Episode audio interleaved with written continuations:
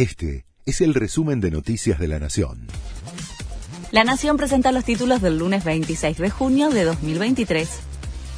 Martín Yarlora se impone en Córdoba por tres puntos de diferencia sobre Luis Juez. El elegido por Juan Schiaretti para que lo suceda aventaja al candidato opositor cuando llevan 94,1% de las mesas escrutadas. El escrutinio se atrasó por problemas en la transmisión de datos y hubo quejas en ambos espacios.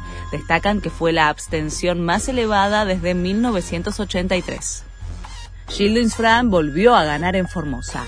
Con la totalidad de mesas escrutadas, el oficialismo sacó 50 puntos de diferencia a su principal competidor. El actual gobernador, que está en el poder desde 1995, logró casi el 70% de los votos y entrará de esta manera a su octavo mandato consecutivo.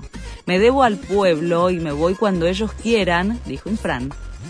Sergio Massa, candidato de la lista de unidad del oficialismo, se reúne con su equipo. Por ahora, el ministro de Economía continuará al frente de la cartera, a pesar de que había dicho que la función era incompatible con la campaña electoral. Hoy se reúne con su gabinete para trazar la agenda política económica de los próximos días.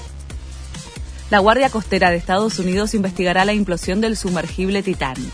Las autoridades de Canadá ya comenzaron una causa, ya que la nave nodriza del submarino tenía bandera de ese país. Por tratarse de un hecho que sucedió en aguas internacionales, otras agencias podrían comenzar su propia averiguación.